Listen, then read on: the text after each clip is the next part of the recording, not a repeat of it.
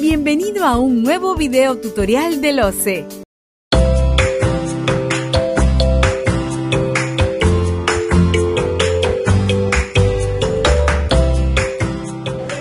Valor referencial. Es el monto que la entidad ha determinado para eh, una contratación, ¿sí? Y es la que va a utilizar para llamar, para convocar en, en el marco de un procedimiento de selección. Característica de valor referencial es público. Puede ser reservado, sí, pero en forma excepcional. Y para que pueda ser considerado como reservado, tiene que mediar informes técnicos, legales, y obviamente tiene que ser una decisión aprobada por el titular de entidad que sustente esa reserva. Eh, siempre el valor referencial, independientemente de que sea reservado, se va a registrar en el SEACE. Antigüedad de valor referencial.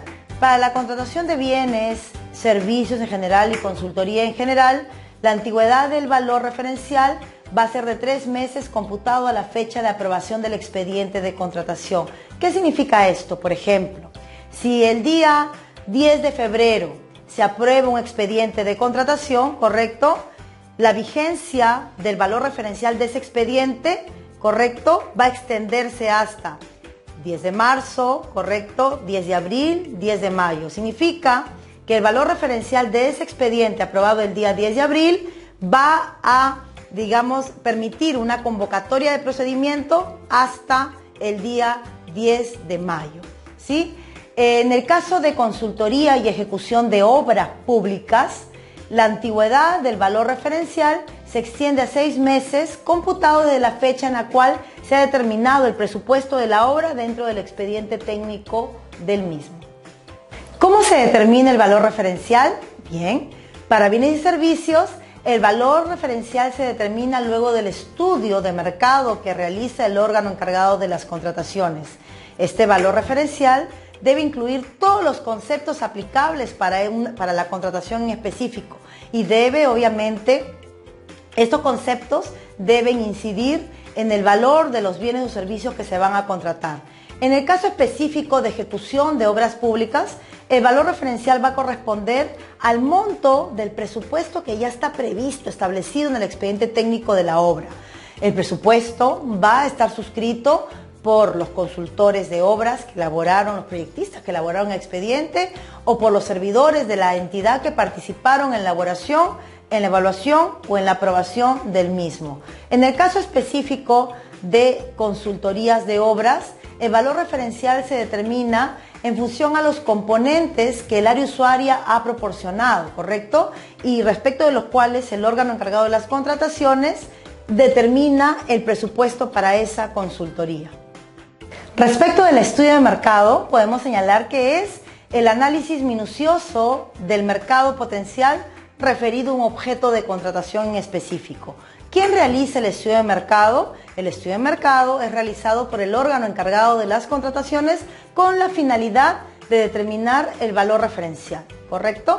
Ahora bien, ¿qué información, eh, eh, digamos, o sobre la base de qué información se va a elaborar el estudio de mercado?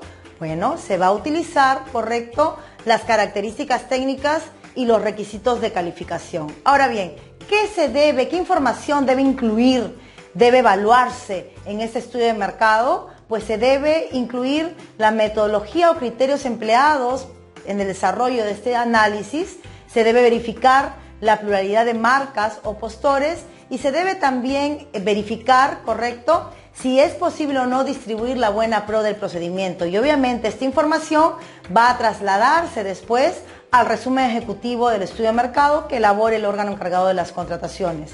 Ahora bien, ¿qué fuentes, qué información va a incluir o puede utilizarse en el estudio de mercado? Con respecto a eso, la norma hace alusión a una lista en forma enunciativa pero no taxativa, señalando en efecto que como parte del estudio de mercado se va o se puede utilizar cotizaciones o presupuestos, información de portales, páginas web, de catálogos, se puede utilizar precios históricos que son los, digamos, los importes, los valores eh, eh, que corresponden a contratos que la entidad ha suscrito con antelación y que corresponden al mismo objeto de contratación o a objetos muy parecidos Se puede utilizar desagregado de precios como son las estructuras de costo u otra información que se estime pertinente. Cabe finalmente señalar que la información que se acopia, que se utilice en ese estudio de mercado, debe provenir de proveedores relacionados directamente con el objeto de contratación. Después de determinar el valor referencial, el órgano encargado de las contrataciones va a solicitar la asignación de recursos a la oficina de presupuesto o la que haga sus veces en la entidad. ¿Sí? Y en efecto, un requisito que debe incorporarse al expediente de contratación es justamente la certificación presupuestal, ¿correcto? Esta certificación tiene que estar, eh, tiene que obrar en el expediente desde la convocatoria hasta la suscripción del contrato. Ahora bien, cuando hemos escuchado dos conceptos siempre, certificación de crédito presupuestal y previsión presupuestal o documento que donde eh, digamos este, obre, medie, eh, eh, ¿no? E incluye el compromiso del funcionario competente sobre la, digamos, que garantice los recursos para el siguiente ejercicio económico fiscal. Bien, en efecto, cuando la ejecución de un contrato va a superar un ejercicio presupuestal, ¿correcto? ¿Qué significa esto? Con el SSP voy a devengar el gasto en el ejercicio que está vigente, pero si la ejecución contractual va a extenderse hasta el siguiente ejercicio, obviamente yo no voy a contar con un CCP para, eh, digamos, eh, devengar un gasto de un ejercicio que aún no, se, no inicia, ¿correcto? Bueno, pues en ese contexto se va, en esa contratación se va a tener que contar con una certificación presupuestal y además con una previsión, con este documento correcto suscrito por el jefe de la oficina de administración o la que a su vez es la entidad y asimismo con la firma del funcionario de la oficina de presupuesto o la que haga sus veces de la, en la entidad. Ahora bien, ¿qué pasa, por ejemplo, si la convocatoria del procedimiento se va a desarrollar en el último trimestre de un año? ¿Y qué pasa? Por ejemplo, vamos a hacer de cuenta que un procedimiento de selección, una licitación pública, se eh, convocó el primero de diciembre del año 2017.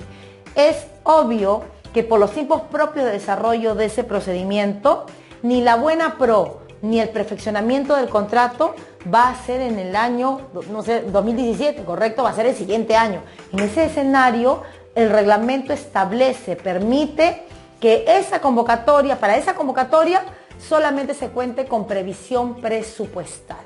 ¿Correcto? Muy bien.